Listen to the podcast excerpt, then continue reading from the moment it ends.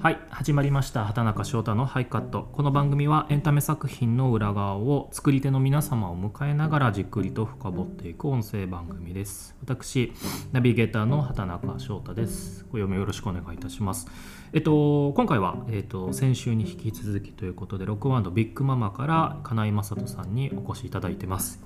ビッグママギターボーカル金井雅人です。畑中翔太の、えー、直属の後輩にあたります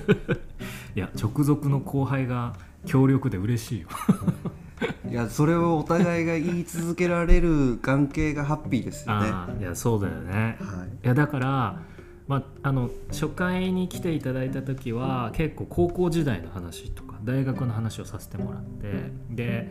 僕は、まあえーと、と広告会社に入るんですけども、まあ、ずっとやっぱバンドやってて音楽も好きだったからもちろんロックインジャパンとかカウントダウンジャパンに行くわけじゃないそうするとビッグママがウイングテントとかのところに入ってて、はい、マジかと思ってたよ。本当。知ってたから、うん、うわ高校だから超言ってた。ここれ高校の下なんだよみたいな。やっぱそこが一つ僕らはあのフェスに育てられたバンドっていう認識を、うん、あの当時も持ってたし今でもあのそこで掴んだお客さんそこで関係値を築けたファンみたいなことって意識的に思う瞬間はかなりあって、うん、であのタイミングってやっぱどうやらここが楽しそうだぞって言って各地にフェスが増えてったりとかあのそこにやっぱ人が増えるとそこにアーティストも価値を見いだしてどんどんそのキャスティングも豪華になってってっていうのが積み重ねられたおそらく5年から10年があったと思うんですよね。でそこの螺旋に入れるかどうかとか、うん、あのそこでどうプライオリティアーティストに入れるかどうかとかそこでどう物語ドラマを作っていくかみたいなことってあそこであのいろんなアーティストがそれぞれの戦略で戦ってた場所だとも思うし、うん、あの後にですけど一つあそこで課題にもぶち当たるというか、うんうんうん。これってその音楽のアーティストのジャンルに関わってくるんですけど、うん、あれってやっぱ30分のショーケースなんですよね、うん、基本は、やっぱデビューしたてて何々をしてっていう時に。であのそれってものすごく短距離走なんですよね、うん、100m 走に近いニュアンスがあって。でただ音楽家って実はワンマンライブがあって、うん、90分前後のそれぞれこうフルコースがあると思うんですけど、うん、それでかっこいいか、うん、それで素敵かどうかっていうののちょっと違うそのフェス向きのアーティストとそのより音楽的なというか、あの起承転結喜怒哀楽物語性みたいなものをワンマンライブで大切にしてるバンドかでそこをどうこの。30分なりの短距離走に置き換えて戦うかみたいなことでいうと僕らってどちらかというとそのバイオリニストがいてドラマティックな音楽をやりたいねっていうことをあの今思うとそっちに重きというか適性があったバンドがこの30分の短距離走の中で、まあ、フェスお祭りですよね。でそういうものにどうやってあの迎合っていう言葉は違うんですけどどうそこにアジャストしてというか合わせてそれをお祭りの中で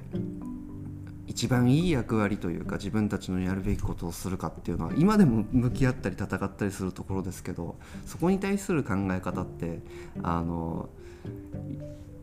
なんだろうな初めは純粋にやってたことがいやこうあるべきだろうとか他の人たちがやってないからこうしたらいいんじゃないかとか長く向き合ってるとそういうことをいろいろトライアンドエラーしたなと思って今は振り返ったりしますね。それこそ最初のミニアルバム出して「ラブリーブス」出してあの頃って最初はやっぱり自分がやりたいことをやるじゃんまあいつもそうだと思うけど、はい、自分がもう好きな影響を受けたこととかかっこいいものを作るけど、だんだんフェス出てきたりするとライバルとかもいっぱい見たりとかまさにその30分のショーケースでどう戦うみたいなその違う目的のために作んなきゃいけないこととか影響されることがどんどん出てきてだんだんこう今でも2年に1回ぐらいずっとアルバムとしてやっぱその時期って。その時期はねもう1年に1枚出してましたね、はい、それめちゃくちゃ忙しいんじゃない？もうツアーも年に2回ぐらいやってるんでしょ？こうバーッと。はい。でフェスがちょいちょい入ってあのただね人生で一番忙しかったのってやっぱそれをやりながらバイトしてた学生時代だったと思うんですよ。プラステスト勉強もしてるし。でそれに比べたら音楽だけをやらせてもらえてることの,、あの方が忙しくはなかったです、体感的には。結構その楽曲の変変異というか編成でいうと割とこうイエローカード的なパンクロックまあ今でももちろんそういうの曲あるけどそういうものから少しスケール感がある曲とかもちろんバラードとかもあのその辺でこうだんだんこう1年に1枚出していく中であとはまあツアーもちょっと大きくなったりとかゼまあ、ホールブリッツとか入ってきたりする中でやっぱそういうとこから少しこう曲作りもまあ変わってったって分かるんですけどそういうのはやっぱりある？一番変わってったのは今こうやってお話ししてるところでもそうですけど、うん、じゃあ自分が何で戦っていくんだとか何で勝負するんだっていう時にもともと洋楽のバンドに憧れて英詩を歌ってたバンドがきちんと日本史を書くようになるっていうのが一番転換期としてあってでそれはやっぱりあのいろんなアーティストのライブを見ていった時にあきちんと自分も日本史で歌詞を書けるようにならないと先が長くないだろうなというか長く音楽に携わっていくことって難しいだろうなって思ったことが一つ。ペーパークラフトそうですね。あのみたいにあのペーパークラフトという曲が僕の中の日本史で書いた1曲目みたいなことが当時起きるんですけど、うん、みたいなことをきちんとやらないとこの先僕ミュージシャンとして長くないかも、うん、これがきちんとできないと、うん、っていうことを思ったりやはり自分がなんかその中でその螺旋の中でどうやって常に存在感を示すかとかあの自分たちじゃなきゃダメな理由ファンにとって自分たちじゃなきゃダメな理由っていう時に僕はあのナチュラルボーンミュージシャンじゃないですから、うん、アイデアで勝負だなってずっと思い続けるんですよね。あのでそれの一つがもちろん歌詞だし、うん、作品作りだしタイトル付けだしあのっていうところで自分の存在意義を見出そうとする時にあのきちんとあの当時から作家性というか自分の書くものと向き合うみたいなことが、あの自分の中でその枚数を重ねるごとにどんどん意識していったことというか、常にそこでしか自分の中でしかあの他のアーティストはやってないけど自分がプライドを持ってこれを提案するみたいなアイデアを忍ばせるっていうことにすごく心血を注いでました。結構こうもちろんペーパークラフト以降あの日本史も入ってきて、えー、そうじゃないのも入ってくる中で僕の中でやっぱ金井君の曲って特にそれ以降ってなんかこうアイディアがあるっていうかなんかキーワードというかなんかあのこんな曲ないけどさあの例えばまなまな板の上の恋みたいなで何もできない状態だよなみたいなそういうものから曲を作るとかなんかそのそこからまた広がるものがありそうな何かでそれをメタファーとして人生と共感するようなに重ねられるでも最初キャッチーみたいな。なんかそういう曲が途中すごいあったなっていうイメージがあって。でそれが好きなんだけど俺は。はいあのこれは当時の自分のディレクターに、うん、あのネガティブな意味で言われたんですけど、うん、なんかお前広告代理店のやつみてえだ 俺広告代理店。で言われたことがあって、でそれはすごくインタビューとかの自分の受け答えが、うん、アーティストではなく、うん、広告代理店っぽいなって言われたことを、結構ぐさって刺さったんで覚えてて、そのやっぱアーティストと広告代理店違うじゃないですか、うん、そのなんだろうな。宣伝する人と01を生み出すそのクリエイターまあでも全部クリエイターだとは思うんですけど、うん、僕当時のディレクターにそれを言われたこと結構気にしてて、うん、でやっぱ一つの出来事があってそれをどうやったら面白くなるかっていう考えなんですよ。で純粋にやっぱ音楽が楽しくてこれをこれでっていうそのセッションしていくこととか何かが掛け合わさって楽しいってこととこれがどうやったら面白くなるんだろうっていう積んでいく思考の仕方がなんかそこに影響してるなっていうふうには思っていて。で僕が一番やることが多いのっててか責任を持ってやる瞬間って名前を付けるところだと思ってて、そのまず曲の名前を付けるというかその歌詞のあの一番コアなところを作るというかあのすごく丁寧に作ったら丁寧なバラードを作ったらそれは可能なんですけど、うん、僕らが当時やってた割とテンポの速いロックサウンドに歌詞を書くっていう作業って人に3分間から4分間で覚えてもらえるのって1行だと思ってたんですよ。うん、あの曲を演奏して歌ってサビの1行2行とかあの自分でコントロールしてそこっていうところを覚えてもらう以外はその瞬間的にずっと聞き込んでもらったら可能だとは思うんですけど、うん、初めて披露する。ライブとか視聴器の1曲目みたいなことっていうと僕は人に覚えてもらえるのとかあの俗に言うキャッチーと思ってもらえるのってやっぱ一言一行レベルだと思ってて。だそれをタイトルであったりとかサビの歌詞だったりとか、っていうものをいかにこう Google 検索した時に同じものがないかとか、あのそこの名前を付ける。でその名前がなんか紐解いていったらこういう理由があって楽しいとか、その伏線をいくつも用意するみたいなことを10年前からからというかその10年前ぐらいのその作詞のことを考える時も今も変わらずですけど、うん、そういうことを考えながら書いていたのが多分どこかでこうね2人が話す時のシンパシーというか思考が似てるのってそういう部分だと思うんですよね。結構だから昔からあのご飯食べたりしてたけどなんか畑翔なんか面白いキーワードないみたいに言ってたよ。あ いきなり言われて「え？みたいな「どういうこと?」みたいな。多分だからそれってそのがなんか面白いテーマとかキーワードなんか気になってることないみたいな、はい、そこからを何かのヒントにしようとしてるのかなっていうそうですね。それはすごくあの僕の中でまだ聞き方がすごく未熟だなと思うんですけど。何のトークもまだ始まってない自然な会話の中からそれをインプットするのが今はスマートだなとは思うんですけど当時はねそこのスキルもねまだ子供だったなと思うんですけど。さんまさんみたいな聞き方。なんかおもろいのないみたいな感じで。ええと思って。いやでも確かにだからまあなんか別にその広告っていうよりはすごくキャッチコピーに近いというかあの広告でも何でもドラマでもやっぱ一瞬そのメモリーにガッとあの残る瞬間って全部見てくれてるわけじゃないっていうその中でどう焼き付けるかっていうっていうまあなんていうかなアプローチの方法なのかもしれないですけど。作品作りの向き合い方ですよね。いろんな向き合い方あるし曲ごとに向き合い方あるんですけどあの僕はやっぱりメンバーと5人で作り上げた大切な子供のようなものをどうやったら、あのどういう名前を付けてどんな服を着せてどんな風に歩かせてそれを届けるかっていうことの考え方をしてたしてたんだと思います、常に。うん。うん。うん、なるほど。確かに。その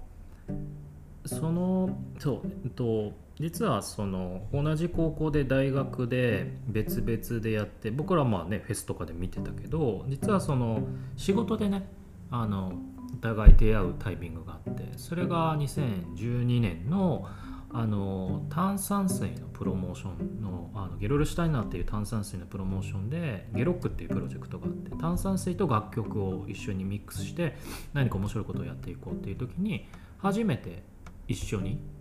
した、はい、させてもらったというか2012年の。ちょうどそれで生まれたのがミスあのミスターミセス・バルーンっていう曲、はい、ライブでもねたまにやってくれて。はい。いまだにね多分ね僕最初に名刺いただいた時におそらく名前が刷り込みでどこかで見たことがあるというかあのこの人は俺の記憶の中で確実にどこかにいるっていうのででその後多分先輩っていうのが分かって、ですよねっていうのを覚えているしあのこれいまだに僕の中で好きな表現のかなり上位に入るんですけどなんか半分大喜利だと思ってて、ん。で炭酸水を音にするなんやねんっていうところから始まってて、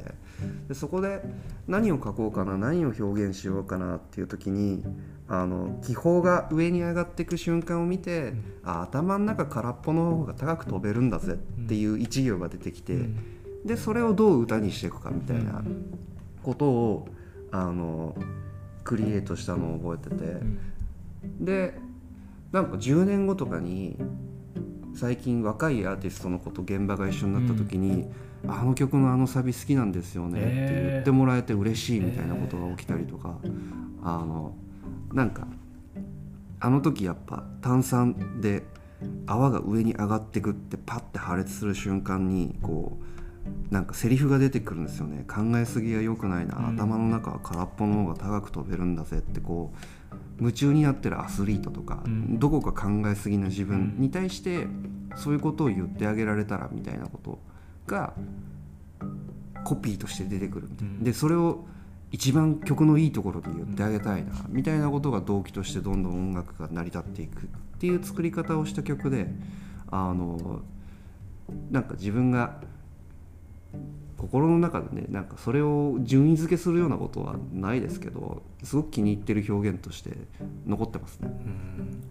いやただあの楽曲バルーンの歌詞の世界の作り方が多分自分から見てもめちゃくちゃ共感するっていうかわそうやってくれたかって思う作りが多分考え方のアプローチがやっぱちょっと似てるんだろうなと思ってその炭酸をただ音にするっていうことから始まってるけど炭酸が上がるあの感じっていうものがあの何もない方が高く飛べるっていうところに行ってで PV にもなったじゃん。MV もそういうものになってってっていうなんか一個こうコラボのなんかな軸からどんどん展開してる感じがあってだから一番めちゃめちゃうまくいってるコラボだなって。当時から多分その話ずっとしてたの？その気泡の話とか。そうですね。あの当時追っかけてくださってるインタビューとかでそういうこと言ってたと思うしただやっぱねアーティストパワーとか曲のパワーとかももちろんあるとは思うんですけどあの僕の中では一番クリエイターに寄り添おうっていう気持ちが強いというかバンドのストーリーももちろん大切だしただこの今関わってる人間にとって一番ハッピーな状況ってなんだろうみたいな。ことで言うとその売ろうとしてるものがあってで売ろうそれとは別にバンドのストーリーはありますけどそこと一番いい形で相乗効果をし合うイメージみたいなものを一番意識した上でその場所にいようっていう考え方でやってたはずなんで当時も。でそれって僕今いろんなお仕事につながってるところがあって、うんバンド以外でもこう作家のお仕事とかいただける時におそらくそういうのがつながってきてるんだろうなっていうふうに感じてます。やっぱ相手のさ一緒にやろうっていう時にさ相手も目的があってそれをちゃんと解釈してそれをちゃんと一緒にやる側の世界に引き込んでくれるっていうのがやっぱこっちは嬉しいっていうか言われたことをやるっていうだけでもないし言ったのと全然違うことをやれるっていうのも違うしなんかやっぱそこがやっぱ金井君すごいうまいっていうか。まあでもね結果出すのが一番なんでその曲でねあのたくさんいろんな人を連れてくるような状況を作るのも正解だとは思うんですよ。そこはやっぱりあのなんか正解の作り方のレベルの話だと思うので、僕はそういう考えで当時もいたし多分今もう一度やれと言われてもあのおそらくそれに近い作り方はするんじゃないかなと思います。その2012年に、えー、とゲロックで出会って、えー、とその時が多分「君思うゆえに我あり」ぐらいのアルバムだったんだよね。ですねで、えー、とそこから、えー、とフェス以外ではかなり結構そこから僕もライブ行かせてもらったっていうか招待してもらってそこからずっと追い,、まあ、追いかけてというかでねご飯食べたりもしたりとかしてでそこから結構ぶわっとまたゼップツアーとかもたくさんまあちょっとより大きくなっていって。で、ね、そこからちょっと飛びますけど201413でいうと2017が武道館。はい。10周年で日本武道館やらせていただいて、でその後にユニバーサルミュージックさんから、あの作品出させていただいてっていうところがおそらく一番勝負どころだったと思うんですよね。でその時やっぱ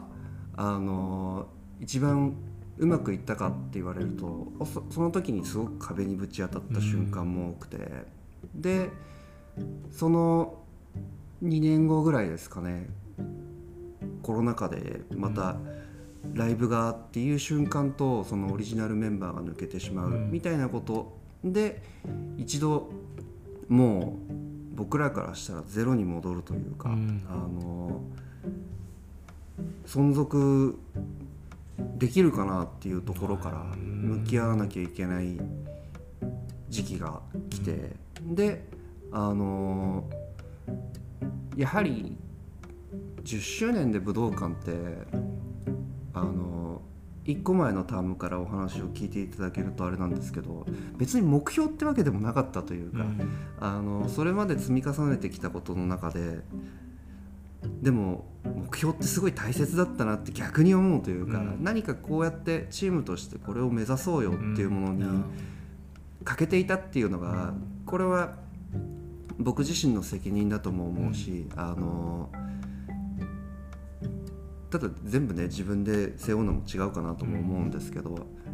そのやってることが楽しいじゃあこうしようでこれをどんどん続けていこう続けていこうっていうものが少しずつ大きくなってきた時に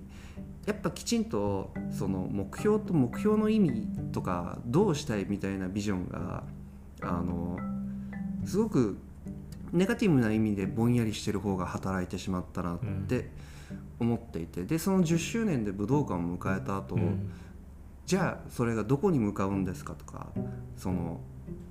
あくまでやっぱり武道館とかドームとかアリーナって料理でいう器の話だと思うんですよ。そこで何をやりたいかとか、そこで何を表現したいかとかどうあるべきかみたいなところがあのうまく自分自身もそうだし全体に対しての共有もそうだしその部分があの足りなかったなって今では思うところがあって。で後にあの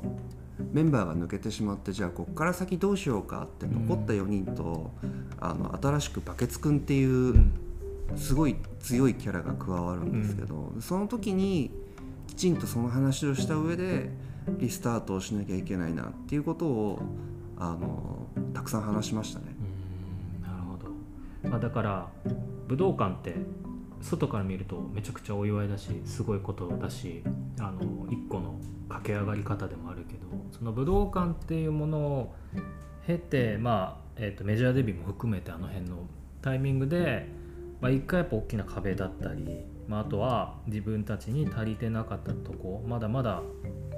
見て見なきゃいけなかったことが、まあ、コロナもあってバッと降りかかってきたっていうことだよねその。そうですね。やっぱりあの今ってじゃあ新しい5人でまずもう一度武道館にたどり着きたい。それをまず第一目標にしようっていう時に僕が何を思ってるかというと同じ登り方をしたら絶対にダメだなって思っているっていうのがうん。やっぱ当時のあの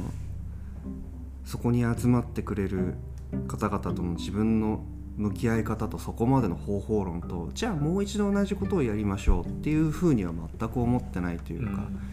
人も変わってますし、うん。今いる時にあの違う山の登り方というか方法論でないとそこにたどり着けないっていうふうに、まあ、思い込みとまでは言わないですけど、うん。おそらくそうだろうなっていうふうに、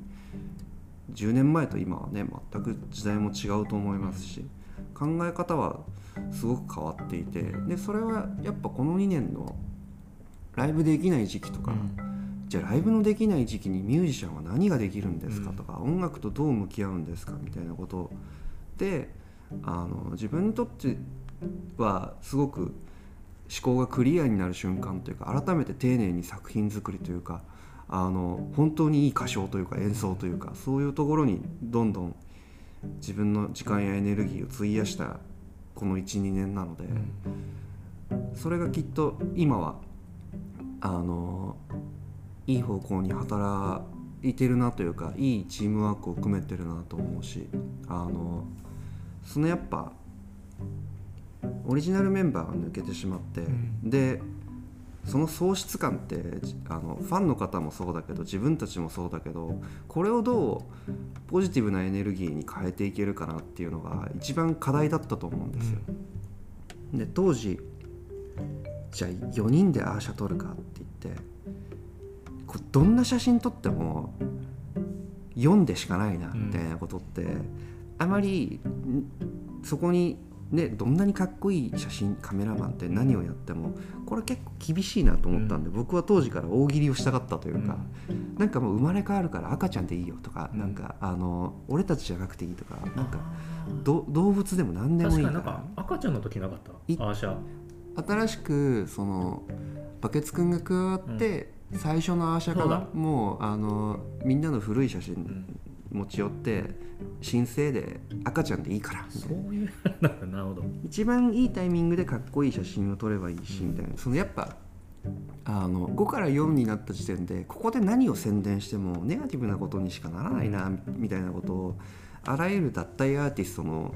あの 下りから自分の中で思ってたところがあってでこれはもう辛抱だと。じっといいニュースを作れる状況になるまではあのやらないことはやらないべきだし、我慢することを我慢していた方がいいなって思っていて、でその穴を埋めるために何を考えたかっていうと僕はもうそのドラマが抜けてしまった時にマイナス1をプラス2ないしプラス3ないしプラス何々みたいにあの単純にやっぱ人が入れ替わるだけでもそれでもまだ弱いと思ったというか。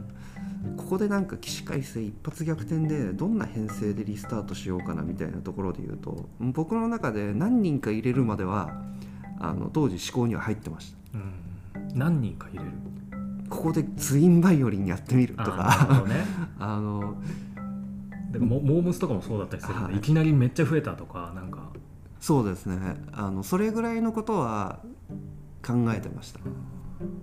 まあ、だから今、まあ、それこそここから、えーと、ビスタンが入って新生、まあの新しい5人になるっていう話がここからになると思うんですけど、まあ、あのこの話も深いからちょっとまた次のあのフェーズでいろいろ聞きたいなと思っていて、まあ、今これも結構話したんですけど、まあ、大学から上がってってでえ、ー、とリリースをし始めでもう1年に1回ぐらいのペースでビッグママをやってまあで一緒に出会った2012年13年ぐらいから34年でそこから武道館までブワッと行ってで大きなまあそこでコロナ禍も含めて1個考えるタイミングがありで、えー、とメンバーが1回脱退っていうのがあってっていう2回目でした。はい 大人なんかすごく順調ですよ順調。ペース配分的に。そうね順調だしどうなどうなんだろうっていうなんか気になる感じであの終わらせていただきます。ちょっともう一回あの金井君のあの回というかも来ていただいてあの今のとか、まあ、未来のというか、まあ、現在地の話をしてもらいたいなというふうに思ってます。あの今回のゲストで、えっと、再び、えっと、ビッグママの金井雅人さんでした。ありがとうございました。ありがとうございました